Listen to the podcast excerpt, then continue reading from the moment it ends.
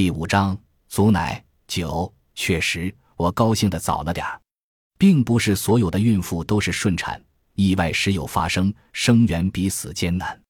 有几种生法令接生婆发出，也是最考验接生技艺和技术的，比如踩地生，即婴儿一脚先下来，另一只脚可能窝着；比如撒的生，即一只胳膊先出来，像是试探冷暖；比如坐地生，屁股先出，故意闹着玩似的。比如花地生出来一手一脚像个魔术师，比如横的生横在腹中耍赖一般，比如闷的生出来就没有呼吸，需及时处理。黄师傅讲述难产的种种情况，总是选择阴雨天或风雪呼啸的日子，加上他阴郁的面容，我格外沉重，有喘不上气的感觉。他或是故意的，让我提前体验压抑，也是为了让我记忆深刻吧。如他所言，接生是积德，但稍有不慎便会犯下罪孽。本来可以救活的，因为接生婆慌张错误，失去救治时机。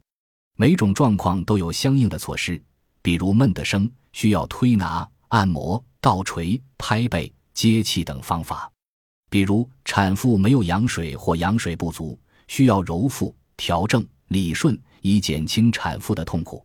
黄师傅说，现场他来不及讲。必须提前记住，他让我躺在床上演示推拿、按摩、调正等种种手法，然后他躺下，令我在他腹上演练，告知何时轻、何时重、何时缓、何时急。我仍一趟趟往东坡跑，只要大旺在家，我便把李春丢给他；若大旺忙不过来，我就抱着李春。冬天快结束时，我随黄师傅到另一家接生，那人驾的是马车。比老牛车快多了，积雪已经消融，裸露的车辙七股八叉的，但都硬实。赶车人戴了顶黑色的圆形毡帽，帽子略小，与阔脸极不相称。他是产妇的哥哥，上来就报了家门。他是个话痨，恨不得将妹子家的快龙在哪个位置都讲出来。由此我知道这是妹妹的第二胎，第一个孩子出生时就夭折了。那个接生婆是妹夫找的，一看就不是正经接生婆。我妹子疼得脸都黑了，她还在慢悠悠地喝小酒，说什么时辰不到，她惊见的多了。直到我妹子昏过去，她才站起来，还不忘把杯里的酒灌进嘴里。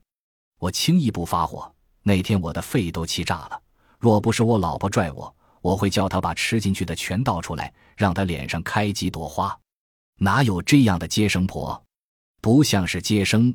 倒是来解馋了，所以这回我老早就和妹夫说了，绝不请上次那个。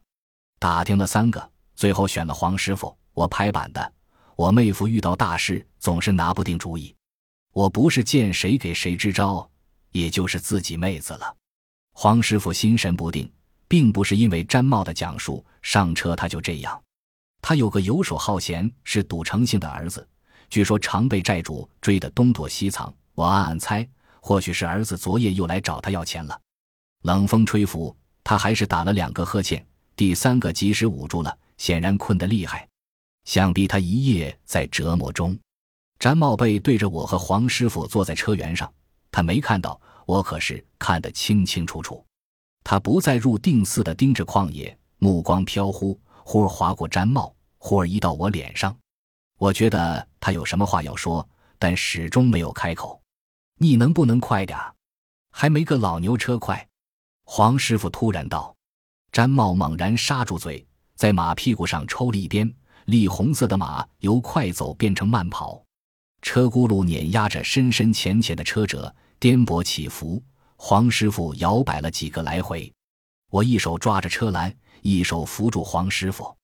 詹茂回过头说：“抓牢了。”我以为他会安心驾车。几分钟后。他又扯上了，不用急的，黄师傅肯定来得及。我妹子还没怎么疼呢，我是为了保险，早一点将你们接过去，没准你们得住个三五日呢。肉割了，酒买了，还有一只公鸡没宰，给你们预备着呢。你哪来这么多废话？黄师傅极不客气。没错，他烦乱呢，而且毫不掩饰。詹茂倒不觉得难堪，我一高兴就像喝了酒，话愁。黄师傅冷声道：“别把我俩甩到沟里。”詹茂自负道：“你尽管放心，赶车我是老把式了。话音未落，有轱辘陷进深坑，车突然倾斜，我慌乱一抓，总算抓住车栏，而黄师傅像稻草飘落到车外，车未停稳，我就跳下去。黄师傅半身着地，大张着嘴，我欲扶他，被他制止。然后他慢慢坐起，脸颊蹭了土，青灰青灰的。詹茂慌张地：“你没事吧？”黄师傅没理他，站起来走了几步。詹茂跟在后面，都怪我不该吹牛的。黄师傅走到车前，我扶他上去。詹茂小心的抓好，这次抓好吧。这就是个意外，黄师傅，这就是个意外。詹茂又开始聒噪。黄师傅说。你再像个娘们这么叨叨，我就跳下去。警告奏效，詹茂终于合上嘴巴，并不像詹茂说的那样，还未进院便听到呼喊。那是一张年轻的面孔，二十几岁的样子，身体娇小偏瘦，面色如纸，头发散乱。黄师傅依以往的顺序喷洒符水，念叨咒语，对产妇说：“有观音保佑，她不会那么疼了。”但这次没那么灵验。产妇的疼痛不但没有减轻，似乎更疼了，大喊大叫的。黄师傅倦容消逝，恢复了我熟悉的模样，镇定安详，成竹在胸。他说：“娃，你要相信观音。”产妇自然是相信的，虽然她没点头，但眼神不会错。怎奈疼痛没有离开她，忍了不到一分钟，便又呼喊起来。我把筷子横在她嘴里，将她家人逐到外屋。现场不留家属，除非需要帮手，这也是黄师傅的规矩。那次接生异常艰难，虽然从羊水破裂到婴孩离开母体只有两个时辰，但中间产妇昏过去三次，自然是黄师傅亲自接生的。我摁着产妇的臂膀，并在她昏晕时努力施救。婴儿落地，黄师傅飞快地瞟瞟我，我立刻明白是闷的声。孩子没哭，没有任何声响。温水已经换了三次，若正常生产，接下来该是开天门、挤洗双眼、点龙鼻、挤洗鼻子、开龙口、挤洗口腔，然后从头部洗至胸口、手足，把婴儿身上的污血洗得干干净净。婴儿会啼哭，这是来到世界的宣告，没有比这更悦耳的哭声了。可这个婴儿无声无息，只见黄师傅迅速换手。拎住婴儿的双脚，让婴儿的脑袋朝下，在他粉嫩的屁股上猛拍三掌。婴儿仍未出声，黄师傅将婴儿平卧，嘴对嘴吸了几口，吐掉再吸。那一刻，我又看到黄师傅脑顶的光，不是红的，是七彩的，非常神奇。那光逐渐下移，将黄师傅和婴孩团团罩住。两人离我这样近，不过咫尺，可距我又那么遥远。我努力，但不能近前。啼哭响起，光团消去，我立刻醒过来。黄师傅在呕吐，不知是他的还是孩子的。我迅速抱起婴孩。回去的路上，黄师傅竟然在颠簸中睡着了。产妇的家人要留我和黄师傅住一天，但黄师傅执意要走。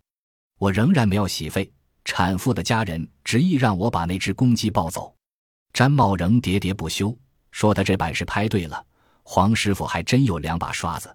意识到黄师傅睡着了，他直接奉承我有这样的师傅，你将来肯定错不了的。等我儿媳生孩子，我就请你。我乐了，没接他的话。没想到詹茂竟然预言成真，他的三个孙子一个孙女都是我接生的，而我和詹茂还成了拐弯抹角的亲戚。詹茂并未因为我没搭理他而扫兴，而是讲起他的老婆和孩子。那只公鸡耐不住寂寞，偶尔啼鸣一声，像在替我回应。我抱回一只公鸡，大旺问我是养是杀。我说：“咱有公鸡，再养一只，两只公鸡不得天天掐架呀？”大旺问：“那就杀，正好给你补补。”我说：“给爹送过去吧，我年轻轻的补什么？”大旺小声说：“你奶孩子。”我说：“不吃鸡，我照样奶，听话。”大旺便抱走了。公爹站到了我这边，但终究有闲话传到他耳里，所以我不只是孝敬公爹，也有别的意思。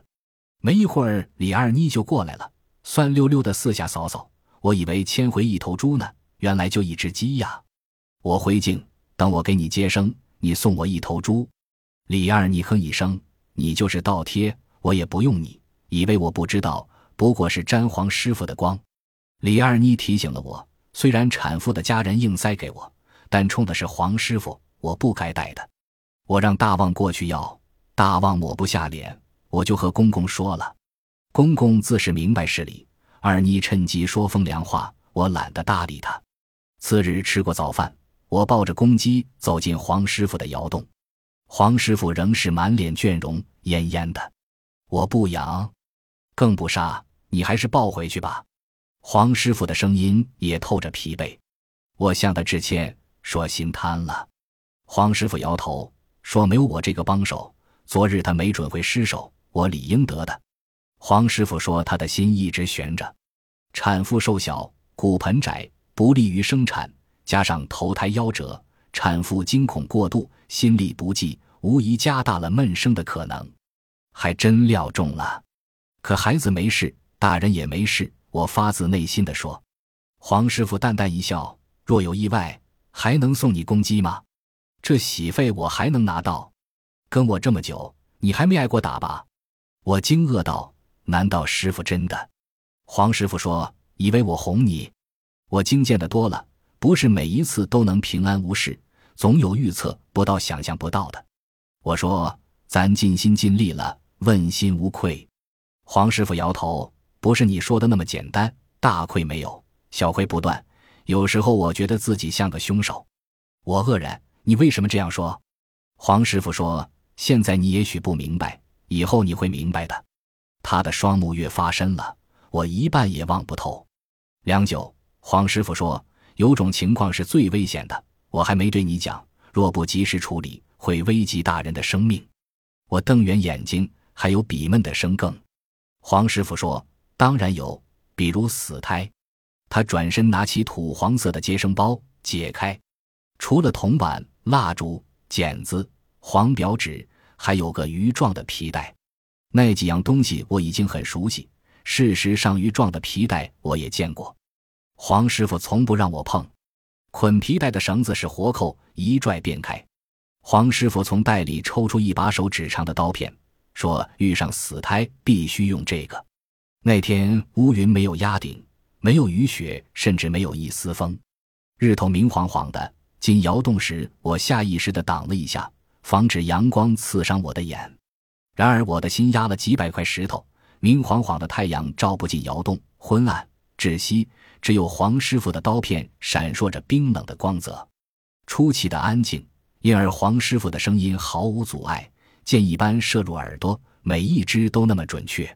若碰上死胎，一个方法是从下体伸手进去，将胎盘端正吊顺。用中指和食指抠住死婴的上颌，轻缓拉出，但有时难以吊顺，一旦卡住，产妇十有八九是保不住命的。所以必须用刀片轻功，难度虽大，却是保全大人最好的方法。刀片需放在手心，以大拇指压住刀片，然后从下体伸进，慢慢将死胎划成几块，多了容易遗留腹中，然后一一取出。黄师傅反复演示。然后将刀片交给我，像是第一次发现我的柳叶手，端详了好一会儿。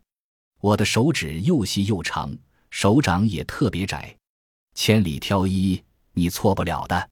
这是黄师傅第二次称赞我，仍然没什么温度。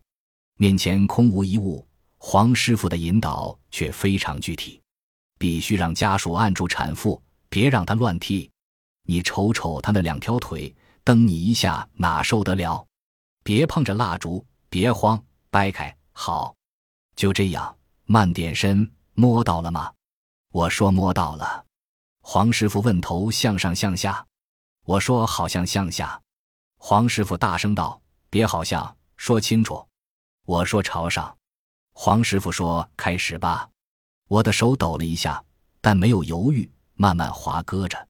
你不是在杀人，你是在救人，稳住。黄师傅耳语，我的手不再抖，婴儿被一刀刀划开，血从产妇的下体流溢，拿出来，对，就这样。